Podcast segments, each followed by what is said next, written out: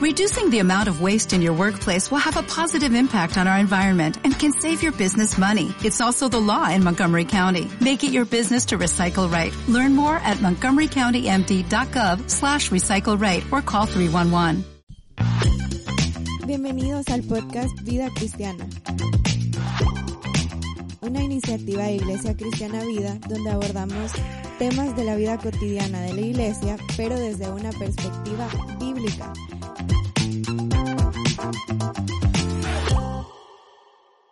Gracias por acompañarnos en este segundo episodio de nuestra segunda temporada, donde vamos a seguir platicando un poquito de cómo, cómo leer la Biblia para entenderla.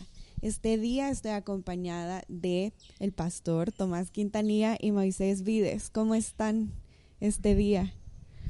Feliz, emocionado de poder hablar un poco de este tema que personalmente me, me, gusta, me emociona y espero que todos también estén emocionados por eso.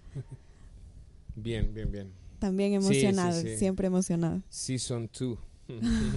Cabal. Temporada 2. Sí, realmente eh, tomamos la decisión de platicar un poco acerca de estos temas porque sabemos que como cristianos es una de las partes más difíciles o con la que más luchamos, ¿verdad? De crear esos hábitos responsables, ¿verdad? De algo tan importante como lo es conocer a Dios a través de la Biblia, ¿verdad? Entonces, eh, la última vez estuvimos platicando un poquito acerca de, de los géneros literarios, de, de contextos, de diferentes contextos. Entonces, hoy ya vamos a profundizar un poquito más, ¿verdad? De ¿Qué hacemos entonces con la Biblia cuando ya hemos considerado esas cosas? ¿Cómo podrían animar ustedes a los que están escuchando a que, a que puedan comenzar a leer? Yo quiero dar un consejazo que me dieron, lo he puesto en práctica y me parece de las cosas más sabias que uno puede hacer para leer la Biblia es registrar. Es comprarse un cuaderno de, para tomar sus notas de cuando uno va a leer la Biblia y un lapicero y cada vez que uno va a abrir la Biblia, ¿verdad? Anotar ahí. Yo, yo hago, no, ya vamos a entrar a qué hacer específicamente, pero, pero yo lo que hago es poner, ¿verdad? Cosas que he aprendido, luego separo eso en cosas que he aprendido acerca de Dios, cosas que he aprendido acerca de mí, ¿verdad? O, o mandamientos que Dios me da, o promesas que Dios me da. Y la última parte yo siempre le pongo aplicaciones, ¿verdad? ¿Cómo puedo llevar esto a mi vida práctica o cómo puedo enseñarle esto a otra persona? Claro. ¿Y tú, Moisés, qué nos puedes...? Ah, bueno, eh, primero esperamos que este podcast esté dando algún resultado, ¿verdad? que alguien, de hecho, no sé por qué medio, escríbanos, bueno, si tienen nuestros números, escríbanos por ahí, pero si son de un país fuera de El Salvador, eh, búsquennos, ya decía Tomás la vez pasada, el nombre de nuestra iglesia, Iglesia Cristiana Vida, ahí en Facebook, eh, pero sí, que estén poniendo en práctica estas cosas, que esté ayudándonos, que nos motive a leer la palabra. Y debo recordar, ya tenemos la palabra enfrente, esperemos que comprendamos que tenemos que orar, ¿verdad? Antes que todo, hay, que orar. Eh, es decir, la tenemos, pero no hay que dejar de hacer eso para pedir la iluminación al Espíritu Santo, ¿verdad? Y que nos ayude. Eh, luego, recordando también lo del podcast pasado, si vamos, por ejemplo, a empezar con... A, decime un libro, Tomás. Crónicas. Crónicas. El primero Uno o dos, no, mentira. Tendría que ser el primero. Eh, ya consideremos, ya tengamos claro cuál es el género, cuál es el autor, ¿verdad? Un poco acerca de su contexto histórico que decíamos, sobre todo en el Antiguo Testamento, es importante. Entonces, ya teniendo esto claro, leamos por lo menos dos o tres veces. Debemos de leerlo completo. ¿Verdad? completo, sí, y repetir la lectura, ¿verdad? Seguramente, bueno, sí nos va a ayudar mucho leer dos o tres veces el capítulo o los capítulos que leamos. Y luego eh, eso complementa la parte que decía Tomás, ¿verdad? Eh, anotar preguntas que nos surgen, cosas que no entendemos y esto podemos llevarlo a un pastor o, alguna, algún líder, ¿verdad? Alguna persona que sea la palabra y nos ayude. Eh, escribir cosas que aprendemos acerca de Dios. Creo que eso también es importante, algo de su carácter. Por ejemplo, Dios aquí mostró misericordia, Dios aquí mostró que es justo y hace juicio, Dios aquí mostró su ira también, Dios mostró aquí su amor. Eh, y también podemos tomar cosas para nosotros, ¿verdad? ¿Qué es lo que este pasaje eh, ha, traído a mi vida? ¿Qué me ha enseñado? Por ejemplo, es un ejemplo nada más, que tengo que confiar en Dios, ¿verdad? Eh, que si Dios es soberano, ¿verdad? Yo no tengo por qué afanarme. eh, etcétera. Quizá hay mucho que decir acerca de esto, pero eh, uniendo un poco con lo que decía Tomás, creo que al tener la Biblia enfrente, creo que eso es importante considerar. Ahora, para llegar a estas enseñanzas, ¿verdad? Eh, ¿Qué hacemos? Digamos que yo les mencioné Crónica, ¿verdad? pero Crónica en los primeros capítulos está lleno de un montón de nombres. Entonces, vamos a ocupar otro ejemplo. Ocupemos el ejemplo de Esther, digamos, ¿verdad? El libro que estamos estudiando los domingos ahorita. Creo que es importante, uno tiene el texto, uno lo lee, como dijo Moy, dos, tres veces, y lo que uno debe empezar a hacer es empezar a subrayar o manchar, o sea, no hay ningún problema en manchar la Biblia. De hecho, uno debería leer la Biblia y marcarla tanto que cada dos, tres años hay que comprarse una nueva, porque uno está leyendo y marcando la Biblia. Entonces, algunas cosas para empezar a ver cómo sacamos todas estas enseñanzas, ¿verdad? Marquemos las palabras que se repiten mucho, porque esas palabras nos van a indicar un poquito o nos van guiando qué, cuál era el, qué es lo que el autor quería decirnos a través o hacer de énfasis. O hacer énfasis, a qué le quería hacer énfasis. Veamos los personajes. De pronto estamos en narrativa, hay que sacar los personajes. O sea, quiénes son las personas que están ahí. Veamos si tenemos información de estas personas, ¿verdad? Saquemos los lugares. E incluso, perdón, eso que decís de los personajes, creo que eso también nos ayuda un montón. Por ejemplo, en eso que mencionás de los domingos que estamos viendo de, de Esther, el hecho de ir sacando aspectos de los personajes, como lo hicimos al inicio con el rey Azuero, nos indicó quién era él, cómo era él y cómo vamos avanzando en la historia, ¿verdad? Debido a, sus, a su comportamiento o su forma de ser. Claro.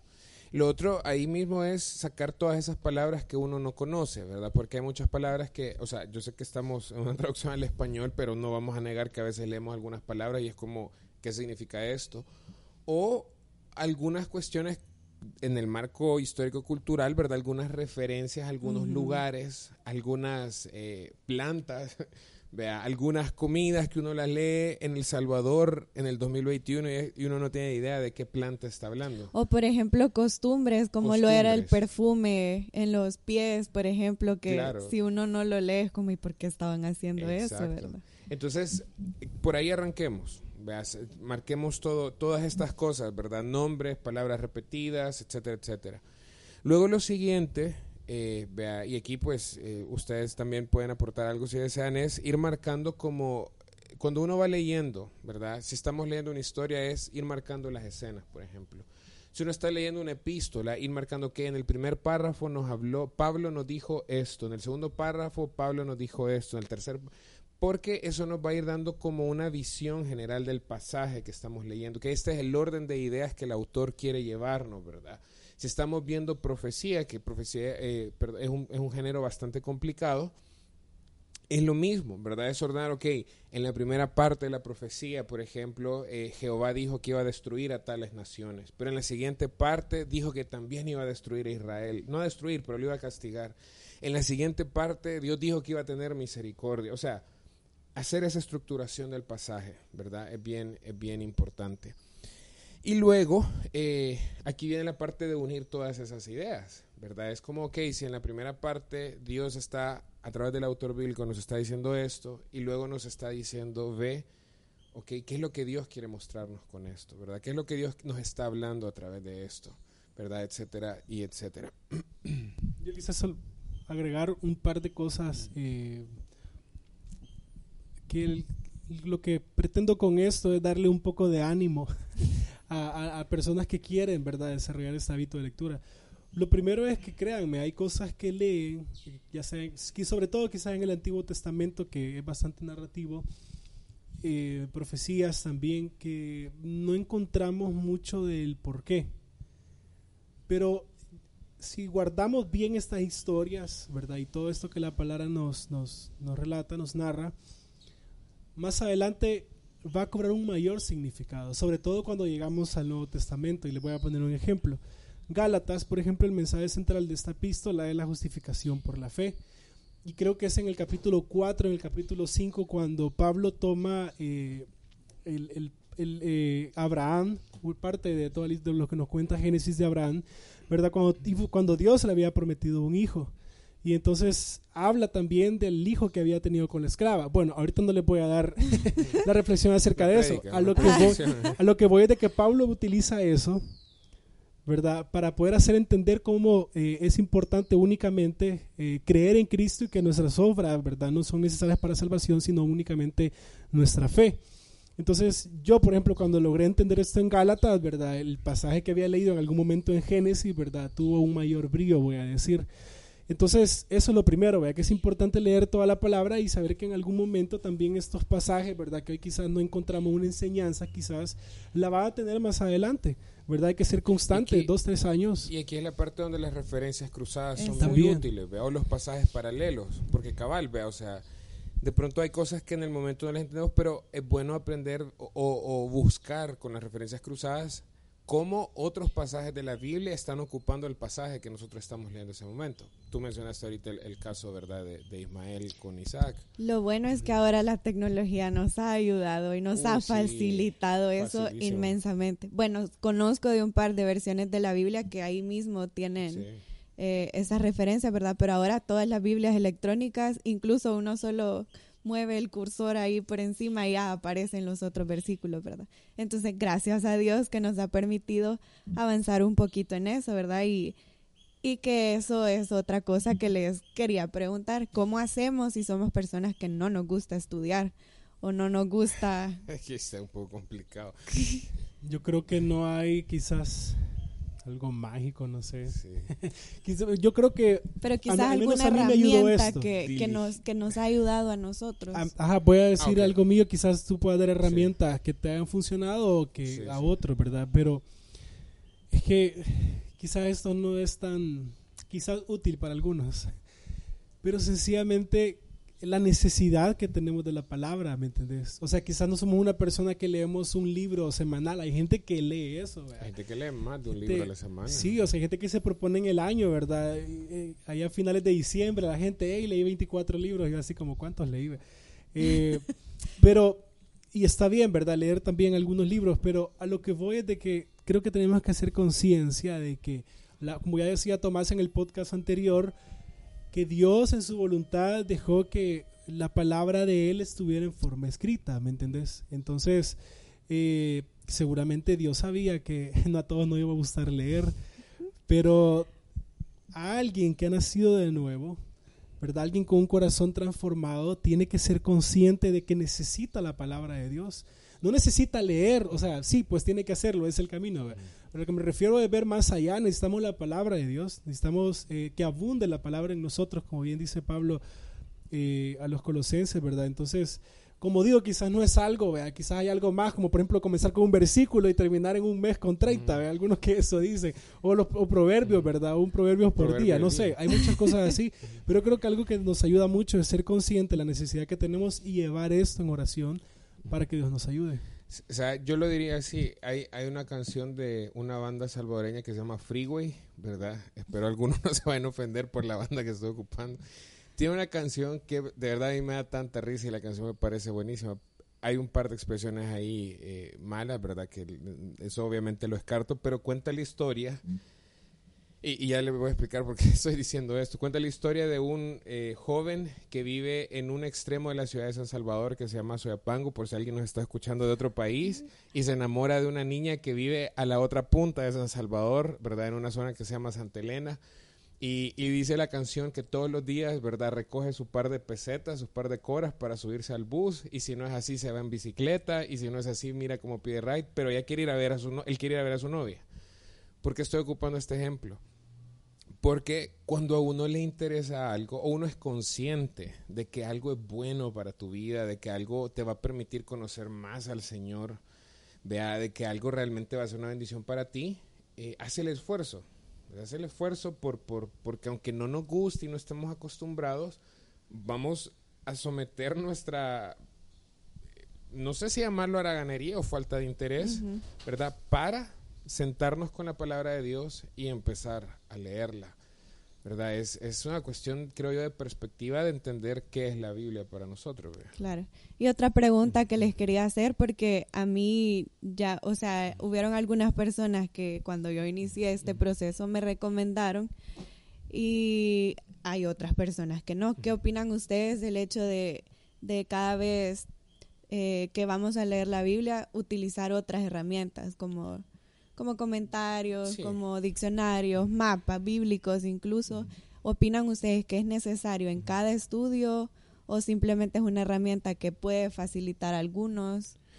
Yo, yo diría que siempre el texto bíblico tiene que tener prioridad por sobre todas las cosas. Ahora, todas estas herramientas usémoslas. Yo no, yo no veo una razón por la cual no utilizarlas. Es más, ya que sé que vivimos en la época de los videos y de que todo es visual, en, en YouTube hay, un, hay, una, hay una página, eh, no es página, es una cuenta que se llama, eh, en inglés es The Bible Project, en español es el Proyecto Biblia es, esta cuenta tiene un, un, videos como de 8 a, a, 12 minutos acerca de cada libro de la Biblia donde te da el contexto histórico, cultural. La línea de tiempo La línea de tiempo, te pone en perspectiva cómo están las cosas y te da como el mensaje central. O sea, es como un video de 8 a 12 minutos que tú lo ves y es como, ok, ¿verdad? Ya tengo la idea del libro, vamos a empezar a leer la palabra los comentarios hacen eso también, ¿verdad? Toda la primera parte de los comentarios bíblicos se dedican a hacer, o es mucho más extenso que ver un video de ocho minutos, pero es muy útil.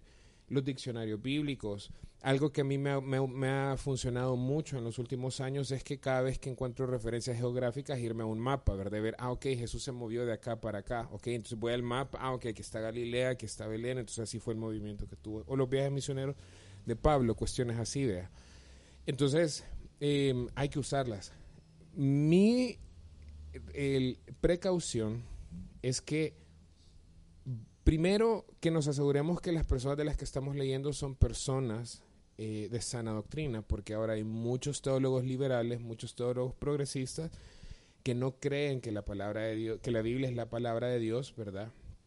Eh, o tienen diferentes líneas de pensamientos que son peligrosas para, un cristiano, ¿verdad? Eh, para su vida espiritual.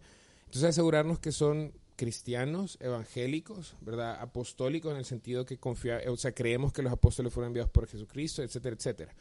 Ahora, em, teniendo claro eso, lo segundo es recordar que ellos siguen siendo, no son inspirados, pues los comentarios no son inspirados, ¿verdad? Los diccionarios no son inspirados, o sea, el texto es el que es inspirado, la Biblia es la que es inspirada. Entonces, a esa es la que hay que dedicarle más tiempo, más dedicación, ¿verdad? Más amor, esfuerzo, lo que quieran Bueno, y aprovechando el paréntesis, déjennos saber de alguna forma en comentarios en Facebook o algo por el estilo si quieren que aquí los que estamos, bueno, Tomás y Moisés nos hagan una lista de, de comentarios que sean de sana doctrina que nos puedan ayudar y nosotros ver la manera de publicarlo, ¿verdad? Para que tengamos al alcance. sería un ejercicio súper sano, súper bueno. Sí, y quizás lo que sí les puede ayudar, porque algunos dicen, no sé cuándo va a pasar eso y dónde les voy a dar un comentario, díganme algo ya. algo que les puede ayudar es esto, y es eh, en el mensaje que estas personas dan o su interpretación de la Biblia, no es el hombre el que está en el centro, ¿verdad? No busca siempre creer que Dios es el que está para adorarnos, para bendecirnos, para darnos todo y que somos dueños de todo, sino que la mayoría de veces, eh, o, en su mayoría creo yo, el mensaje de, que vemos de esas personas, los comentarios de esas personas, debe llevarnos a una humillación, porque somos necesitados de gracia, porque somos pecadores, y que exalte a Cristo, y que exalte el Evangelio. ¿verdad? Yo creo que cuando notemos esto en los comentarios, ¿verdad? Puede ser, puede ser una buena señal de sana doctrina, ¿verdad? Y no comentarios que buscan hacerte sentir bien positivo, alegre en el día. O cuestionar, sí, o cuestionar la Biblia, o cuestionar la inspiración de la palabra. Sí, y, yendo a la pregunta que decías es el, antes de la respuesta de Tomás, bueno, la respuesta de Tomás fue un poco hacia ello. Eh, lo primero creo que sí, un diccionario, un mapa puede ser bueno y directamente que uno busque interpretar el texto, luego leer un comentario bíblico. O perdón, sin irnos un comentario, una Biblia de estudio una buena Biblia de estudio tiene, tiene comentarios para diferentes partes complicadas de la Biblia. Sí, quizás, el, y quizás también mi punto con buscar un comentario después es no acomodarnos a que nuestra lectura diaria sea un comentario bíblico. Claro. claro sino hacer nosotros escudriñar, eh, hacer un estudio, ¿verdad? Conciencia de la palabra de Dios y quizás luego no para comparar, ¿verdad? Y decir, él se equivocó, yo estoy bien con mi interpretación o algo así, ¿verdad? Sino que de pronto nos puede ayudar a ver cosas que no vimos, etcétera. Okay. Una cosita más, y no sé, Mónica, después quisiera agregar algo. Cuando Dios en la Biblia dice que le entregó a la iglesia maestros es porque Dios sabía que la iglesia necesita maestros. O sea, no, no es nada, no tiene nada de malo buscar maestros en los comentarios bíblicos o predicaciones de, de, pastores que nosotros sabemos que son muy buenos interpretando. No tiene nada de malo porque Dios sabía que la iglesia los necesitaba y de hecho los capacitó a estas personas para poder ocupar ese oficio en la iglesia, ¿verdad? El oficio de maestro. Y, y agregando a eso hay otra cosa más la, la, iglesia no tiene 100 años, la iglesia eh, de Cristo no tiene 50 años, o sea, la iglesia de Cristo tiene 2000 años. Entonces, a lo largo de la historia han habido muchos maestros, muchos teólogos, muchos pastores, que si, si uno empieza a investigar, sus interpretaciones están alineadas.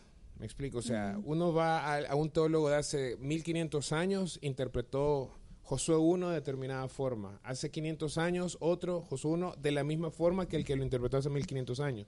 Las aplicaciones son distintas porque vienen en diferentes épocas. Entonces, si uno llega a una interpretación que no se apega a la ortodoxia cristiana o a la historia cristiana, uno debe decir, mm, Por aquí el no que está es. mal soy yo, ¿vea? no creo que en dos mil años de historia de teólogos y maestros todos estén equivocados y yo soy el que ahora tengo la razón, El ¿vea? iluminado. Ajá, algo está mal por ahí, ¿vea? Entonces, eh, creo que esa parte, ¿vea? También es bueno ver eh, la historia de la iglesia, ¿vea? Para ver cómo se han interpretado diferentes pasajes de las escrituras. Excelente.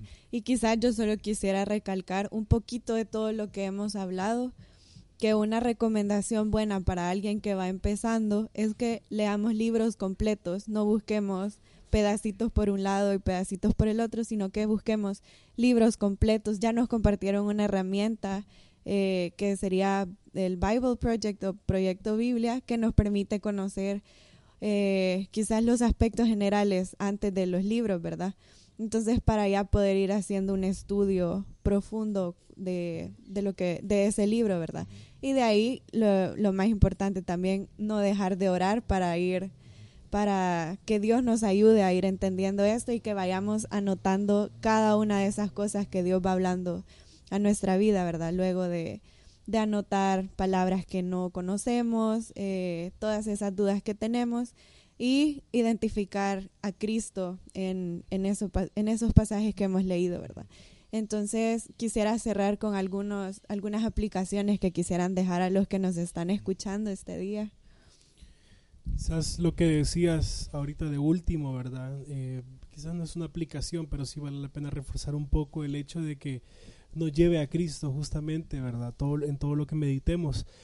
Yo sé que de forma general tenemos la idea que el Evangelio es que Cristo murió y resucitó, pero la verdad es que toda la escritura eh, se relaciona con el Evangelio porque toda nos lleva a Cristo, ¿verdad? Es decir, los profetas nos anuncian a Cristo, en la misma ley también vemos a Cristo, en los salmos vemos a Cristo, es decir, vemos a aquel que vendría, vemos a aquel que Dios anuncia como el Salvador, ¿verdad? Como el que iba a ser el Cordero, que iba a quitar el pecado en el mundo. Y luego la iglesia permitió hacer lo mismo, predicar a Cristo, Cristo crucificado, dice, dice Pablo, ¿verdad? Entonces, creo que eso es importante. Eh, eh, sí, hay muchas cosas prácticas para nuestra vida, por ejemplo, para el matrimonio, para los hijos, para el trabajo, cuestiones así, pero al final de cuentas lo hacemos para la, para la gloria de Dios, todo lo que hacemos, y lo hacemos gracias a que Cristo ha cambiado nuestro corazón, ¿verdad? Y por lo que Él ha hecho en nuestra vida podemos entonces en todas estas áreas que ya mencionaba darle gloria a Él. A lo que voy es importante que todo nos lleve a Cristo, ¿verdad? Claro. Yo, yo la última aplicación que diría fue es, es que después de llegar a Cristo veamos cómo el Evangelio eh, como que cubre todas las áreas de nuestra vida. Entonces, si vemos que Cristo eh, se dio por su iglesia, pues los esposos somos llamados a amar a nuestras esposas como Cristo se dio por la iglesia. ¿vea?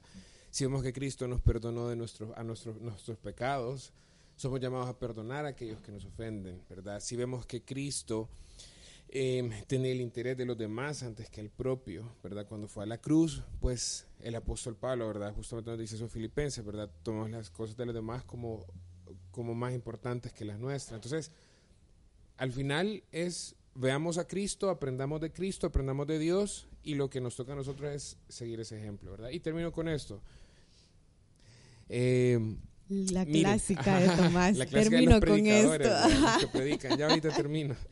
No, eh, ninguna cosa se llega a hacer bien de la noche a la mañana. O sea, interpretar la Biblia y para entenderla toma tiempo de, esfuerzo, de trabajo. Las primeras veces no se hace bien, las primeras veces las cosas se Por eso es que decía acérquense a un pastor y pregúntenle, ¿verdad? Y luego, después de que en la semana han trabajado con la Biblia, el domingo después del culto, mire, pastor, leí esto, ¿qué piensa usted, verdad? Y el pastor te va a decir, sí que andas perdido, hijo, andas en la luna, ¿verdad?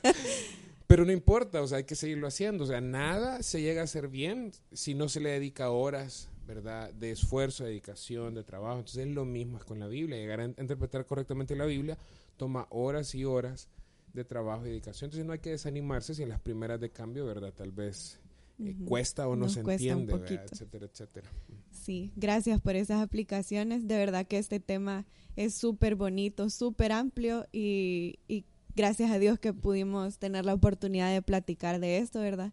Así que no se desanimen, eh, escudriñemos la palabra de Dios y de verdad vivamos en esas hermosas verdades que ha dejado en su palabra. Así que gracias por habernos acompañado hasta este momento. Esperamos que sí lo hayan escuchado todo y nos vemos en el próximo.